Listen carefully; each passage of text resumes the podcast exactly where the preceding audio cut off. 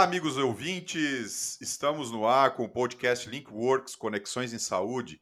Este é o seu espaço para uma conversa sobre negócios, carreira, networking e experiência executiva na indústria da saúde. Esse podcast é patrocinado pela T-Health, uma consultoria especializada na indústria da saúde em área comercial, marketing, treinamento, fusões e aquisições eu sou Kleberson Todeschini, mais conhecido como Todeschini. E eu sou o Luiz Broge. Essa iniciativa, o Linkworks, tem como objetivo trazer insights e conhecimentos para profissionais e empresários que tenham como uma de suas prioridades o aprendizado contínuo, utilizando como prática a experiência de colegas de profissão na maximização de sua carreira e do seu negócio dentro do ecossistema da saúde no Brasil. E para a conversa de hoje, nós temos o prazer e a satisfação de receber o Antônio Melo, mais conhecido como Melo. O Melo hoje ele é head de vendas e, negócios da Diatron e está é localizado, lotado hoje em Miami, né, dentro dos Estados Unidos. Vai trazer para a gente aí bastante da sua experiência internacional. Excelente. Melo, grande satisfação, amigo, em te receber aqui no Linkworks. Já nos conhecemos aí de uma, uma longa data e compartilhamos uma série de experiências, né? Tivemos aí bons momentos conversando nos últimos dois anos. Mais uma vez, obrigado por aceitar o nosso convite e participar do nosso episódio de hoje. É um prazer em tê-lo conosco. Seja bem-vindo. Olá, Todeschini e Luiz. Uh, muito obrigado pelo convite. É, primeira coisa, né, agradeço muito o convite. Para mim é uma honra poder participar é, desse podcast com vocês, é, daqui dos Estados Unidos, e tentar dividir um pouco é, das experiências, dos sucessos e insucessos também durante a carreira, né? Os aprendizados, né? Não insucessos, os aprendizados, né? É, poder dividir aqui, contem comigo para o que for é, possível. Obrigado. Muito bom, Melo, muito bom. Prazer te receber aqui hoje no Linkworks. Para iniciar essa nossa conversa, a gente queria saber, queria que você contasse para a gente, né? Quem é o Antônio Melo e, e onde e como tudo começou?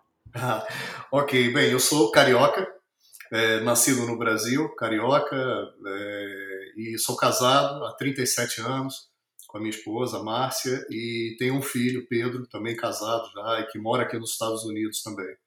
É, eu, eu, atualmente moro na cidade de Miami, é, gosto muito de viajar, com a família, porque viajar a trabalho eu já viajo o suficiente por toda a minha vida e, e, eu gosto muito de viajar, eu curto muito viajar com a minha família e também adoro fotografia. Tá?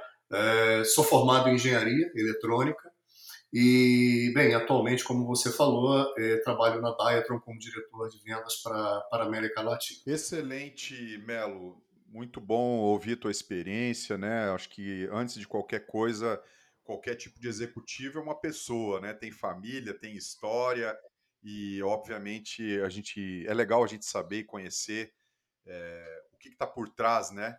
De um, um, grande executivo de sucesso como você.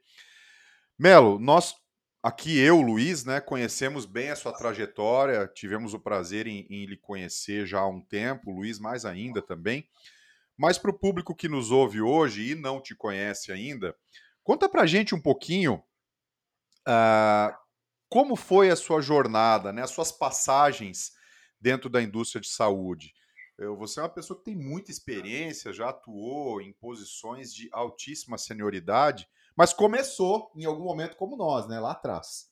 Como é que foi esse, esse desenrolar do teu encarreiramento na indústria? Muito bom. É, eu, eu adoro falar sobre isso, porque é, na verdade, eu comecei é, como estagiário no Instituto de Engenharia Nuclear. Eu comecei na área de engenharia nuclear. É, o Instituto de Engenharia Nuclear ele está é, localizado dentro da, da UFRJ, no Fundão, no Rio de Janeiro. Depois, eu ainda na área nuclear, eu trabalhei no, no Instituto de Projetos Especiais, que pertencia é, ao Centro Tecnológico do Exército, os dois relacionados ao INE, também na, na área de, de investigação nuclear. Né? Então aí eu, eu considero que essa, esse contato com a área nuclear no início da minha, da minha carreira como estagiário e como funcionário, né, eu, eu fui funcionário nas duas empresas, é, me deu uma base muito forte é, relacionada à segurança, controle, critérios, procedimentos, porque é uma área crítica. Vamos dizer assim, eu comecei em uma área muito crítica, né? É, depois disso, eu passei para a área de instrumentação analítica. É, na, na, área de instrumentação analítica, eu tive a oportunidade, como engenheiro, em trabalhar nas áreas de pesquisa e desenvolvimento, ou seja, a partir de, de uma ideia posta num papel até ter um equipamento, um produto final acabado, produzido e vendido. É, passei pela área de engenharia de produto, é, onde eu, eu pegava um projeto finalizado, um protótipo e transformava isso em, em, uma, em um produto final vendável e também na parte de, de, de fábrica, fabricação do, dos equipamentos, dos produtos. Né? Depois dessas duas fases, eu entrei na área de Healthcare Diagnostics, é, diagnóstico. Né? É, e nessa área, realmente, eu tive a oportunidade, eu considero isso um, um prêmio, né? uma tremenda oportunidade. Eu trabalhei em grandes empresas como a Merck, é, a Bayer, a Siemens, a Beckman Coulter, a Sysmex e atualmente é, trabalho na Diatron. E isso me deu uma, além da experiência na área de diagnóstico, é, eu considero que uma parte muito importante é o entendimento das diferenças culturais, porque foram três empresas alemãs, alemãs, uma empresa americana, uma empresa japonesa e atualmente uma empresa húngara. Então eu considero isso muito importante. É, dentro da área de diagnóstico in vitro, né, do Healthcare Diagnostics, eu tive posições, como você falou, na área de marketing, na área de serviço técnico, é, também como vendas, fui gerente e diretor de vendas, é, BU Manager, ou seja, gerente de, é, de unidade de negócio, uh, também tive posto como CEO, tive uma posição de CEO e gerente geral também para a América Latina. Então, eu acho que isso digamos, em todas essas empresas e todas essas posições, isso me deu uma, uma, uma visão bastante interessante de toda essa área do negócio e principalmente da América Latina. Né? É, também tenho uma experiência é, que eu considero muito boa na área de consultoria. É, eu atuei como, como é, consultor para uma empresa de startup aqui nos Estados Unidos, uh, criando toda a parte de de registro no FDA, de, de business, de tudo, da, da empresa marketing, vendas. É, trabalhei também como consultor para a Anchor Flexible Medical, que é uma empresa especializada em packaging, em embalagens flexíveis, como consultor para desenvolver o mercado, é, canais de distribuição da América Latina, e também para uma empresa, uma fábrica de produtos microbiológicos no Brasil, é, essa sim focado na área de é, é, melhora dos processos de vendas. Então, digamos, em resumo, essa é a minha experiência profissional, né? Muito bom, Melo, muito bom. Você comentando um pouco da sua, do seu hobby, né, da fotografia.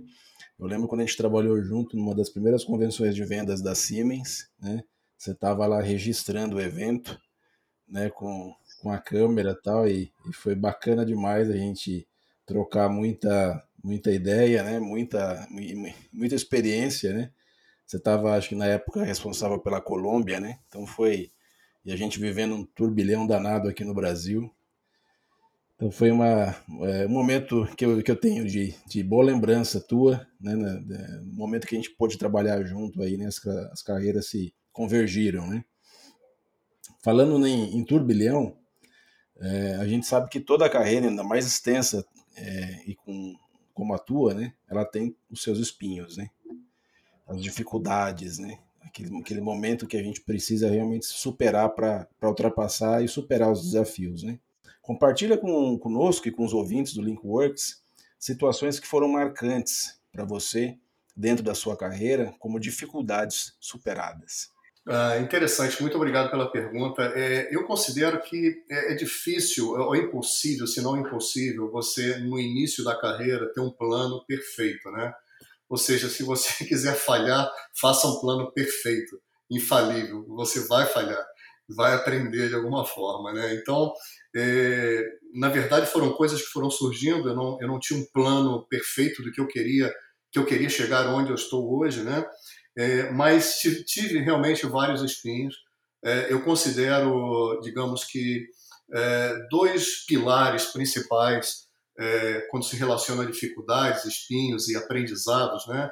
É, primeiro, é, o, o, que eu, a área, vamos dizer, o pilar, esse pilar que me trouxe mais aprendizado, mais dificuldade, foi a parte de, de aquisição, fusão e integração de empresas, o, o famoso mergers and acquisitions.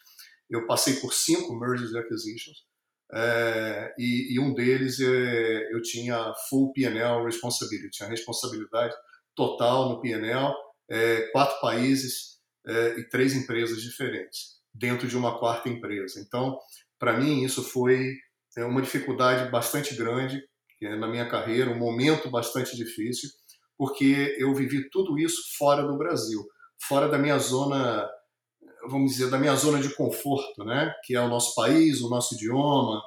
Eu estava vivendo tudo isso na Colômbia é, como expatriado. Então, é, além da dificuldade da mudança, da transição, dos grandes desafios que trazem esse tipo de integração, é, tinha também as diferenças culturais que eu ainda estava aprendendo. Eu tinha pouco tempo na Colômbia, né? Eu vivi quatro anos na Colômbia, responsável pela região andina. Né? Na época que você comentou que nós nos encontramos é, numa convenção da CIMES. Né? Então, eu considero que é, esses espinhos, e também é, eu considero que a, a, a relocação, a relocação para você ir para o exterior não é uma coisa fácil. Tá? Seja como expatriado, seja como for, é, é muito difícil. Existem muitas barreiras, é, existem dificuldades que afetam a, você e a sua família diretamente. Quando afeta você, é uma coisa que você está sob seu controle, né? Mas quando afeta a sua família, tem o dobro do impacto, na verdade, né? Quando afeta seu filho, seus filhos, sua, sua esposa e tudo, o companheiro, o que for, sempre, é, é, digamos, o impacto é muito maior, né? Quais são as principais dificuldades, Melo, que você encontrou nessa questão dos espinhos, né? Dessa, dessa questão da, da, da, das dificuldades na expatriação. Acho que é uma coisa legal que o pessoal que tem intenção em expatriar é, na indústria gostaria de saber. Ah, é, é, muito bom. É, é, interessante esse ponto, porque é, a parte internacional de, de, de relocação é muito comum as pessoas fazerem uma lista do que elas têm e sair buscando exatamente a mesma coisa, ou melhor. Tá? Eu fiz isso já também. eu não estou criticando essa, fazer essa lista. É importante ter essa lista, mas é interessante entender que nenhum país é igual ao outro, né? Então, por exemplo, as pessoas botam o que, que eu tenho? Eu tenho 13 terceiro salário, eu tenho férias remuneradas, eu tenho fundo de garantia, eu tenho carro da empresa. Na hora de negociar o pacote. É, né? Exatamente. Você quer negociar um pacote inteiro. E a primeira coisa que você tem que fazer é aprender a abrir mão de coisas. Você não consegue ganhar em tudo. Você tem que ganhar em algumas coisas e perder em outras, e empatar em outras, entendeu? De forma que, na média, seja bom para você. Agora, o, o, principal, vamos dizer assim, é, é, são muitas dificuldades, né? Mas você se adaptar num país uh, diferente, eu costumo dizer que as pessoas às vezes dizem não, eu conheço essa cultura, eu viajo muito para lá. Não, você não conhece a cultura, você conhece o país. A cultura você só conhece quando vive lá, quando você está vivendo no país. Né? E os impactos que você teve em relação à adaptação de cultura? Eu acho que esse é um ponto legal que você trouxe, é, porque é, é, é eu acho que talvez isso isso impacta, óbvio, tanto o executivo quanto a família que está acompanhando. O que, que, o que foi mais marcante e uma dica importante a respeito disso para os nossos ouvintes? Com certeza, com certeza afeta uh, mais a família, como eu falei, quando afeta a família, é, o efeito é duplicado ou triplicado, é, porque você sente mais, né? fica muito mais difícil. O, o por exemplo, uh, eu saí do Brasil com a minha família, eu, minha esposa e meu filho, ele tinha 16 anos na época, ele só falava português. Ele estudava inglês no colégio, é, no Brasil, mas como todos sabemos, é, o inglês ainda é um, um desafio grande no Brasil. E ele saiu de um colégio, é, ele fez o primeiro grau no Brasil, fez o segundo grau na, na Colômbia e fez a universidade nos Estados Unidos. Então, quando nós saímos do Brasil para a Colômbia, ele só falava o português e entrou num colégio bilíngue, espanhol e inglês. Então, começou aí a barreira, é, porque sofreu bullying, é, discriminação dentro do colégio, coisa de jovem, nada sério, mas afeta, né? você chegar em casa do trabalho e ver seu filho chorando, né? Que não quer voltar naquele colégio, que as pessoas estão, né? Eu até tenho uma história interessante que ele ele sofreu isso por um, alguns meses, até o dia que teve uma atividade no colégio onde é, era como se fosse uma gincana, né? E precisava de alguém que dançasse. E ele dança muito bem, meu filho dança muito bem. Então ele foi lá, dançou, e, e, e, por causa disso eles ganharam uma super pontuação e ganharam a, o grupo dele ganhou quebrou a barreira exatamente quebrou a barreira a partir desse momento acabou a barreira tá?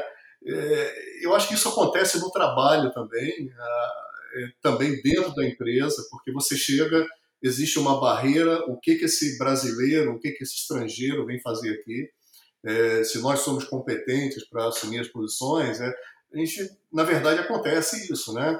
Então você tem que ir gradualmente rompendo essas barreiras uma por uma, pessoa por pessoa, área por área, procurar realmente entender a cultura local, aprender da cultura local. Né? Eu acho que passa também, né, Melo e Luiz, uh, passa por uma, uma, obviamente, uma adaptação em relação à cultura e entender, né, como é que a mentalidade das pessoas funciona. Eu também tive algumas experiências é, corporativas fora do Brasil e chama muita atenção, né? Porque você precisa entender em primeiro lugar como é que como é que o mindset das pessoas lá no escritório funcionam, além de entender a cultura do país, o mindset das pessoas, como é que o negócio, o business se comporta lá. Então você veja a quantidade de variáveis que um expatriado ele acaba tendo que gerenciar, né? A família que está lá, né? Porque o executivo está ocupado ali na nova empresa, na nova função. A família está vivendo a cultura ipsis literis no dia a dia. E o executivo dentro da empresa, expatriado, ele tem que entender a mentalidade das pessoas, o mindset, o business novo, porque por mais que seja a mesma unidade de negócio, é diferente em cada país, e ao mesmo tempo tentando entender as principais barreiras para ir quebrando isso. É um desafio gigante, né? E dá resultado, né? E dá resultado. Eu, eu costumo dizer que essa parte internacional, primeiro é você ter a decisão de ir. Eu tenho que ter uma decisão forte mesmo, você tem que estar muito convicto, tem que ter perseverança e persistência que você quer ir. Eu não aconselho ninguém a sair de nenhum país ilegalmente, porque ainda indo legalmente, você não existe nesse país é, em termos, vamos dizer, financeiros, é, você às vezes não consegue obter um cartão de crédito com o limite que você tem. Nos Estados é... Unidos você tem que construir seu score antes de Exatamente. qualquer coisa, senão você não Exatamente. é nada lá, né? Exatamente. Você chega nesses países tendo que comprar tudo à vista, por exemplo. Você não consegue comprar um micro-ondas em três vezes sem juros, entendeu? Você é obrigado a comprar tudo à vista. Então, é, são coisas. E você passa. Aí você percebe que você não é nada, né? Isso aconteceu comigo na Colômbia e também aqui é, nos Estados Unidos. Né? E a outra coisa também é a perseverança, a persistência para você conseguir sair do país através de qualquer empresa. Né? Uh, porque eu demorei, por exemplo, nove anos fazendo um trabalho de base dentro da empresa, com as lideranças nacionais e internacionais, que eu queria ter a oportunidade. Demandou uma certa preparação da minha parte em várias coisas. Me disseram: olha, você vai, você tem potencial, você é uma pessoa de está na nossa lista de alto potencial, mas você tem que fazer A, B, C e D. A hora que você cumprir esses pontos, você vai estar preparado para sair, entendeu? Então eu acho que isso aí. E, e também flexibilidade total é, com relação a, a remuneração, benefícios e tudo que eu falei antes, né? Não se amarra nessa lista, senão você não sai do teu país de origem. ô, Melo, você falou uma coisa que eu acho que a gente pode até pegar um gancho para o próximo tema, Estou é, vendo que a gente está caminhando muito aí para a tua experiência como expatriado, né? Obviamente você é uma pessoa que tem um peso muito grande, uma senioridade muito grande, já foi CEO, já foi gerente geral, é, morou em alguns países, né? Como expatriado. E falando sobre esse ponto que você acabou de tocar da lista, né? Ou seja, foi te exigido uma lista de pré-requisitos a serem atingidos quando você tomou a decisão de ser expatriado ou de ir para outro país ou de querer isso na sua carreira. E, obviamente, uh, você teve que trabalhar em cima desses pontos, né? Acho que a primeira coisa, óbvio, né, quando a pessoa quer ser promovida, ela quer assumir uma posição de liderança, ela quer ser expatriada, a primeira coisa, obviamente, é comunicar as pessoas que tomam as decisões internamente. Então, isso é uma coisa básica. Exatamente. Mas quando a gente fala dessa lista, né, é bom escutar alguns exemplos que, que você trouxe e para cumprir um papel importante aqui no Linkworks, divide com os nossos ouvintes que vivenciarão ou passarão por essas situações, é, qual é o conselho? Como eles devem atuar mediante os pontos que, que ele precisa cumprir como pré-requisito, né? Para ser um executivo de sucesso, um executivo internacional, ser expatriado, né? qual é a lista? Quais são os principais pontos que ele tem que atuar dentro da organização para que ele consiga de fato é, esse êxito numa carreira internacional? Que bom, é excelente esse ponto. É, eu, eu, não existe uma. Depende de empresa para empresa, tá? Depende muito de empresa para empresa e da experiência que a pessoa traz é, como bagagem ao longo da carreira, né? Mas no meu caso especificamente, eu estou falando agora de 20 anos atrás, né? Eu, por exemplo, eu não tinha experiência em vendas. Eu não tinha experiência em vendas. Eu vim da área, eu vim como dentro de diagnósticos, eu comecei em marketing, é, passei para assistência técnica, fui crescendo em posições, América Latina, dentro da área técnica. E num dado momento, é, é, eu, eu, me vi num, numa divisão, para onde eu vou. Né? Então, eu, eu comecei a perceber que eu gostava muito da área comercial e que eu tinha habilidade para a área comercial. Você tem que se sentir bem. Não adianta você querer dizer, ah, eu vou para a área comercial porque paga mais. Não vai funcionar. Entendeu? Então, você tem que ter ali o, aquele vírus dentro de você que te ajude. Você tem que ir para onde é o teu core e, obviamente, tentar entender naquele país se de fato é. você vai conseguir ter tangência com o negócio e com aquela sua habilidade, né? Exatamente. E no meu caso, especificamente, a oportunidade surgiu dentro da Bayer. Eu participei de um programa de, de de potenciais dentro da empresa, chamava Center of High Performance Development. E era um programa de um ano e meio com vários executivos da empresa de vários países. E no final desse, é, e tinham vários módulos, é como se fosse um MBA, tá, interno. É, módulo de presentation skills, é, a parte financeira, marketing, vários módulos, né, um ano e meio. E no final saiu um diagnóstico, e nesse diagnóstico é, saiu que eu deveria ter a minha experiência comercial. Ou seja, se eu quero ser head de um negócio, eu tenho que saber vender.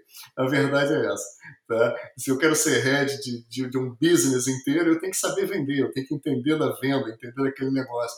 Então eu comecei, é, eu tinha uma posição na época de gerente da América Latina para a parte técnica, quando eu fiz esse programa, e eu comecei a fazer um estágio na área de vendas, dentro da mesma empresa. A Bayer me deu essa oportunidade. Como se fosse um então, assignment, né? Exatamente. Um assignment me deram uma região específica, é, que eu negociei, conversei com o meu chefe, e eu comecei ali a, a, como estagiário de vendas. E fiquei nessa área ali por mais ou menos um ano e meio, por aí, mais ou menos, tendo bons resultados. Né? Depois disso surgiu a oportunidade como gerente de vendas no país, no Brasil. Né? É, da Bayer. E, digamos, esse foi o primeiro passo é, é, dizer, de, de, técnico, passei estagiário e acumulei a posição de estagiário, né? eu gosto de dizer que eu acumulei a posição de estagiário e depois eu passei para vendas. Então, na minha lista tinha a, a, parte comercial, que era uma oportunidade de desenvolvimento que eu tinha, é, que eu ainda não tinha passado por isso. E graças a Deus eu fui bem, e daí sim veio a expatriação, a proposta de expatriação. Né? Ô Melo, o, é, aproveitando o gancho aí da, da, da, área comercial, da experiência que você não tinha, como é que entrou a gestão de pessoas na sua, na sua jornada? Como é que foi isso? Foi já em serviços técnicos? Foi lá atrás na engenharia? Ou foi já na indústria? Conta pra gente isso. Não, foi antes até da área de healthcare. Eu já trabalhava com equipe de pessoas. Claro, é, as minhas equipes, as equipes com, as quais eu trabalhei, vão de, de ter duas pessoas reportando a mim a ter 340 em toda a América Latina, entendeu? Então, foi uma coisa que foi acontecendo. A gestão de pessoas, claro, eu sempre tive muito apoio da área de recursos humanos, das empresas que, que eu trabalhei, onde me desenvolveram é, me ajudaram a, a, encontrar os melhores caminhos de, de gerir de, de, a parte de gestão de pessoas, né? Mas eu comecei lá atrás, eu comecei lá atrás na, na parte de instrumentação analítica, eu já tinha pessoas reportando a mim.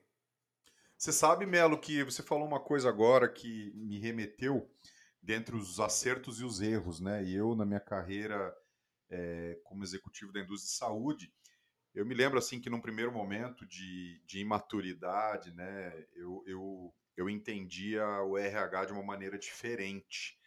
E com o passar do tempo, né, com os acertos e com os erros, eu comecei a perceber que de fato é fundamental você buscar o apoio, trazer o RH consigo como gestor de pessoas, como head de uma operação, como à frente de um time, de uma equipe, até para assumir né, os nossos pontos de desenvolvimento, as nossas vulnerabilidades como gestor e buscar o apoio do RH, inclusive para nós mesmos como executivos, né? Isso, isso ajuda a acelerar e a gente vê que muitas vezes existem executivos ainda que tem uma barreira, né? Não, RH é lá e é. a minha área é cá. Exatamente. E isso atrapalha o desenvolvimento da carreira do indivíduo, né? Do, o destaque, Exatamente o, o, o, resultado, né, como, como gestor de times e de pessoas. Esse foi um aprendizado que eu tive, é, errando. E isso acho que é um bom ponto, inclusive para o processo de expatriação, de visibilidade, dentro para você ser credenciado para lá fora, né? Com certeza. E quando você passa pelos processos de fusão e integração de empresas, esse ponto é mais crucial ainda. Eu acho que o, o recurso humanos, na minha opinião, é, qualquer executivo tem que estar ao lado do, tem que ter o recurso humanos ao lado, é, orientando, buscando. Claro, depende de empresa para empresa. Você vai ter mais ou menos apoio, mais treinamento, menos treinamento. Eu sempre tive muito apoio de recursos humanos. Se você fosse, se você fosse colocar assim é, em bullet points, né, quatro, três, quatro, cinco pontos é, de dica para um executivo que quer continuar tendo uma carreira é, em ascendência e, e, um executivo que de fato não, eu quero, eu quero ser expatriado, quero morar fora do Brasil. Quais são os três, quatro bullet points que você colo colocaria? Olha, faz, é importante você fazer isso, isso, isso e isso. O que, que você colocaria? Olha, eu acho que a primeira coisa é você falar dentro da empresa onde você trabalha, é buscar é, entender a parte internacional da empresa para a qual você trabalha, porque é a forma mais fácil de sair. Ela pode ser demorada, mas é mais fácil, porque é, eu tenho experiência de aplicar para posições nos Estados Unidos aqui, eu já apliquei para o mundo todo através do LinkedIn. E, por exemplo, nos Estados Unidos, nenhuma posição deixa de te perguntar se você está legalmente autorizado a trabalhar nos Estados Unidos e se você, em algum momento, no presente ou futuro, vai requerer apoio para a parte de visa. Se você marcar que vai precisar, não te contrata. Esquece. É difícil uma empresa hoje buscar um executivo internacional e dizer: não, quero te trazer para cá, vou bancar todo o processo de, de expatriação, de, de visto de trabalho, de não sei o quê. Isso é um sonho, pode até acontecer, mas é, é muito raro, porque é, um processo seletivo ele é muito caro e existem duas possibilidades: errar ou acertar. E, e eu te digo que hoje, é, com os custos para que uma empresa é, tem que é, assumir para contratar um bom profissional em um processo seletivo, se existir a dúvida, eles preferem não contratar do que contratar e errar. Então, é, você imagina você bancar um processo internacional, é, esperar meses, trazer uma pessoa e por alguma razão não funcionar. Entendeu? Então, Muito por isso. alto, né, Melo? Você Exatamente. Então, é. Esse seria um ponto, né? Os outros pontos. É, digamos, falar na empresa. Segunda coisa é esteja alinhado com a sua família. Porque se você precisa dela e ela precisa de você. Na expatriação, muito mais, entendeu? Então, eu acho que não adianta você pensar só em você, porque você tem que estar alinhado com a sua família. Esse assunto tem que ser falado em casa, tem que ser conversado, você tem que sentir a, a disponibilidade, a abertura da sua família para fazer isso. Tem que abrir mão de muita coisa. Eu abri mão de muita coisa, minha esposa abriu mão de muita coisa, meu filho abriu mão de muita coisa. mas tudo que nós abrimos mão, nós recebemos outras coisas em troca, entendeu? Então, eu acho que esteja alinhado com a sua família. É, comunique, esteja alinhado com a sua família, esteja totalmente flexível é, para o que você vai, é, para as oportunidades que vão te aparecer. Tá? Não escolha muito. Se você quer sair, essa é a sua prioridade. Não é assim, eu quero sair para Miami. Eu não escolhi sair para Miami. É, a mim me ofereceram a possibilidade da Colômbia. Eu primeiro saí do Brasil, do Rio de Janeiro para São Paulo, de São Paulo para Colômbia, tá? E algumas pessoas me perguntaram: "Pô, você vai para Colômbia? Você está louco?" Eu disse, a Colômbia é um país maravilhoso. É, entendeu? Nós tivemos quatro anos lá excelentes, as pessoas muito receptivas. Depois viemos para os Estados Unidos, para Miami. A adaptação dos Estados Unidos foi mais difícil do que na Colômbia, pelas diferenças culturais. Você sabe que na primeira, na primeira, na minha primeira promoção para gestor na indústria de saúde, me lembro na época eu trabalhava na Lilly, e o, o, meu, o meu gestor direto regional ele falou assim: Olha, Todeschini, não escolhe muito.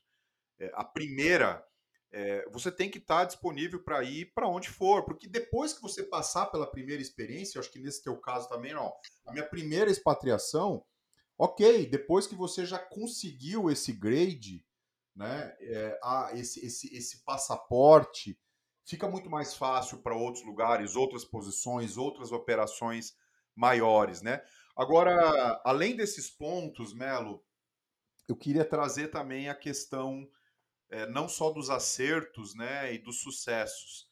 A gente sabe que por trás de uma trajetória como essa, para você acertar como você já acertou e conquistou, é, você também errou. Eu errei, o Luiz errou, né? Os executivos erram, né? Quais são os principais erros que você cometeu durante a trajetória da tua carreira que te fizeram aprender para que os nossos ouvintes não cometam esse mesmo erro também. Possam cortar esse caminho, né? Aquela coisa que a universidade não ensina, eu costumo falar muito isso, é a experiência. O que, que você traria de pontos? Olha, é, o, o, eu acho que o principal ponto, principalmente nessa parte internacional, é, é que você coloque.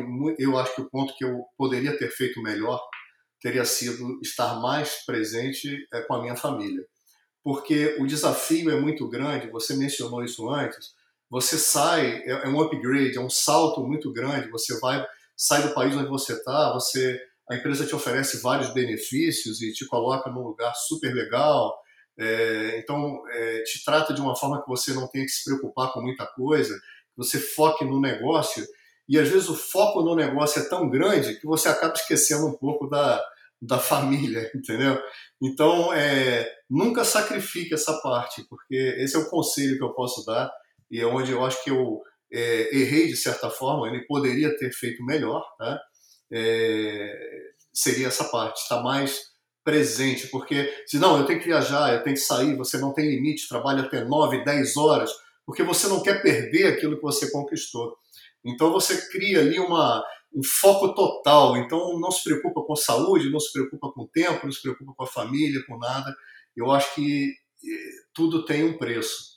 Então, é, eu, minha eu, eu acho que o ponto principal seria esse. Ô, Melo, uma, Melo, uma sugestão, uma, um tema muito importante da gente abordar contigo também, com base na tua experiência, a gente já conhecendo um pouco mais da tua trajetória, né? eu acho que além da questão da, da, da expatriação, da experiência internacional, ah, foi a, é a questão do etarismo, né?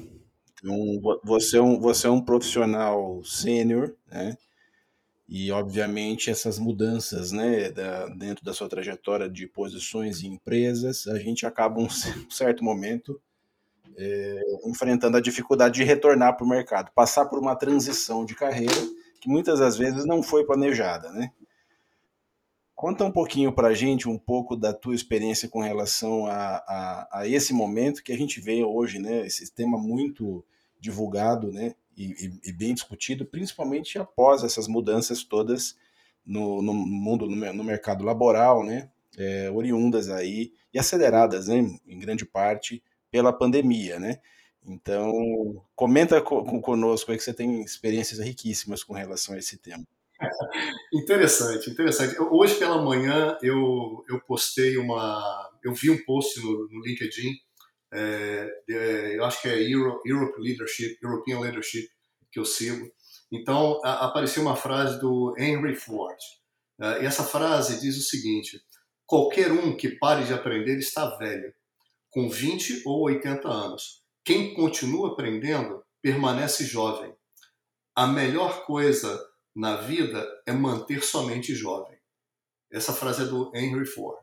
Então, eu acho que a minha mente tem 25 anos. Tá? É, e não, não quero confundir, dizendo, não, eu não vou, eu não tenho, vamos dizer assim, a capacidade física que tem um jovem de 25 anos. Mas eu procuro estar aprender, estar ligado nas coisas novas, eu participo de redes sociais, eu estou fortemente conectado no LinkedIn, porque o etarismo, é, que é a palavra de moda agora, o Henry Ford não, não conhecia, ou talvez ele não tenha, na, naquela época que ele, que ele falou essa frase, não era tão, não estava tanto em moda essa palavra, mas ele sabia o que significava, entendeu?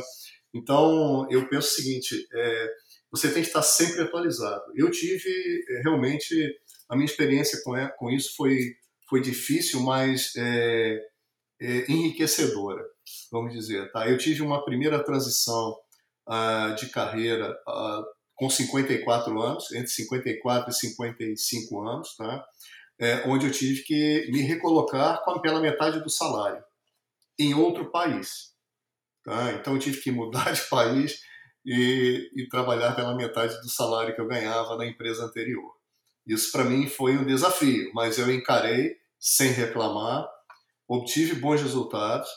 Tá? Em um ano, eu consegui uma recolocação voluntária, eu busquei essa, essa recolocação no LinkedIn, diga-se de passagem, tá? para mim é a melhor ferramenta para recolocação. Tá? Podem falar o que é do, do, do que quiserem do LinkedIn, mas eu ainda acho é, muito importante. Tá? E eu consegui uma, uma relocação é, triplicando o meu salário. Ou seja, eu aceitei metade do meu salário, depois a, vamos dizer assim, o universo me devolveu é, um salário três vezes maior, entendeu? Então isso foi aos 57 anos, tá? É, e, e, e a, a, outra transição que eu tive depois dessa foi aos 59, um pouco mais, 59 e meio, tá? onde eu passei por uma reestruturação da empresa. É, e, e, claro, é, sempre acontece isso. Tá? Da mesma forma que nos processos de fusão e integração sempre sai gente, tá? É, algumas reestruturações também. Então eu passei por essa outra transição em 59,5 e coincidiu com a pandemia. Então, para mim foi um desafio triplo, tá? Ou seja, etarismo, eu, eu já não sabia disso, será que eu vou conseguir me recolocar aos 59 anos e meio? Então eu busquei outros caminhos, eu foquei mais na consultoria e também atuei na área de real estate, na área de é, imóveis, mobiliária aqui nos Estados Unidos. Né? Tirei minha certificação, comecei a trabalhar nessa área, ou seja, eu relativamente passei o, o, o ano da pandemia trabalhando nessas duas é, áreas. Né? E logo em seguida é, eu consegui me recolocar aos 60 anos e meio. Entendeu? Então, é, eu acho assim é, o que me levou a isso, né, a conseguir, eu acho que foi primeiro a perseverança, né? Sempre no dia que eu saí da empresa era o dia que eu começava a buscar trabalho. Você quando está desempregado, você não está sem trabalho. O seu trabalho é buscar trabalho, é buscar o emprego. Tá? Então, é, eu acho super importante isso, e estar preparado, estar é, é, alinhado com as novas tecnologias, alinhado com uma mentalidade jovem porque é, justamente eu, eu creio muito nisso, que você se manter jovem, você tem que manter a sua mente jovem. Tá? Então, eu nunca penso nisso. Existe uma diferença que eu, eu gostaria de mencionar do Brasil com é, outros países. Aqui, por exemplo, não se pergunta, não se pode perguntar qual é a idade, é, aquelas perguntas que eu sei que o Brasil ainda faz, muitas empresas ainda fazem essa pergunta, né? É, você pretende ter filhos para mulher? Você é casado? Você é casada? É... Isso nos Estados Unidos é inadmissível, né? É, é inadmissível. contra a legislação. Exatamente. Se, eu, se eu perguntar, fizer uma pergunta dessa, eu posso ser demitido da empresa, né? É, então, é, esse ponto é muito importante, que existe essa diferença, mas existe uma coisa que eu chamo de autodiscriminação. Tá? E é, talvez em um momento eu tenha comentado isso com vocês já, é, é, quando você coloca, por exemplo, no seu currículo, começa o seu currículo, e isso é muito comum no Brasil, eu já vi várias vezes, né? É, engenheiro, 30 anos de experiência. Ou seja, a primeira coisa que eu faço, o que, eu, que a pessoa que está entrevistando... Não faça isso. Exatamente, não faça isso. Não coloque isso, porque você está dizendo que você tem 30 anos de experiência. Você pelo menos se formou entre, digamos que você se formou aos 25 anos, em média, tá? Você tem 55 anos. Então, sem que ninguém te pergunte, você está dizendo quantos anos você tem. Então, não faça isso, tá? E aí, o que, que vale mais, a sua experiência ou a sua idade? Exatamente. Faz o menor sentido Exatamente. isso. E as empresas precisam mudar essa mentalidade. Exatamente. Tem muita gente no mercado extremamente capacitada. Eu conheço vários que podem contribuir muito com a sua experiência. Né? Exatamente. Né? Mas e aí? A mudança de mentalidade em relação ao etarismo. Exatamente. Então não crie, não crie você mesmo as barreiras, entendeu? É, a outra coisa que as pessoas fazem, muito comum que eu já vi no Brasil, e aqui não tem isso, tá? É, bota no currículo que é casado ou casada, que tem tantos filhos, que mora não sei aonde. Nada disso interessa. Tá? É, jamais me perguntaram nenhuma desses pontos e nenhuma dessas recolocações que eu fiz. Claro, o lugar onde eu morava é, foi perguntado, é, mas com o objetivo de, de eu ser, por exemplo, eu tive que sair de Miami para Porto Rico, eu tive que viver em Porto Rico, então é, eu morei um ano e pouco lá, então a empresa tinha que saber se eu estava disposto a, a passar por isso, entendeu? Então eu acho super importante. Recursos humanos. Fica a dica, recursos humanos. É isso aí. Exatamente. E as pessoas que orientam também no currículo, sem querer criticar ninguém, mas é apenas a experiência que a gente vê, né? Ou seja, não coloquem essas coisas. É, parem -se de se autodiscriminar, de criar um problema onde não existe. E responda o que te perguntarem. Melo, excelente o nosso papo, muito bom. A gente vai aí para a finalização. Falamos hoje aí sobre carreira executiva, né? Como as tuas grandes passagens. Pegamos forte aí em relação à, à expatriação, para quem quer ter uma experiência executiva internacional fora do nosso país. Aprendizado, aprendizados, né, os erros, os acertos, os principais pontos para quem quer é, desenvolver essa trajetória. E também falamos sobre um ponto muito importante que está muito em voga na atualidade, que é sobre o etarismo, né? Dicas para quem já tem uma carreira consolidada e aí está com uma idade uh, acumulando um pouco mais de experiência na carreira, na trajetória, um tempo de estrada e também sobre como, inclusive, tratar isso em recolocação e no currículo. Grande Melo, eu quero te agradecer, juntamente com o Luiz, aqui em nome do Linkworks Conexões de Saúde, agradecer pela tua participação no episódio de hoje, muito rico, Agradecemos também toda a nossa audiência e, e esperamos a todos no próximo episódio do Linkworks Conexões em Saúde. Curta a nossa página no Instagram, curta a nossa página no LinkedIn, compartilhe o episódio com o Melo aqui e o Luiz uh, para os seus contatos e conexões e acompanhe a nossa programação, porque logo, logo já vem um novo e excelente podcast do Linkworks Conexões em Saúde. Melo, Luiz, um abraço, obrigado mais uma vez. Muito obrigado. Foi um prazer participar com vocês.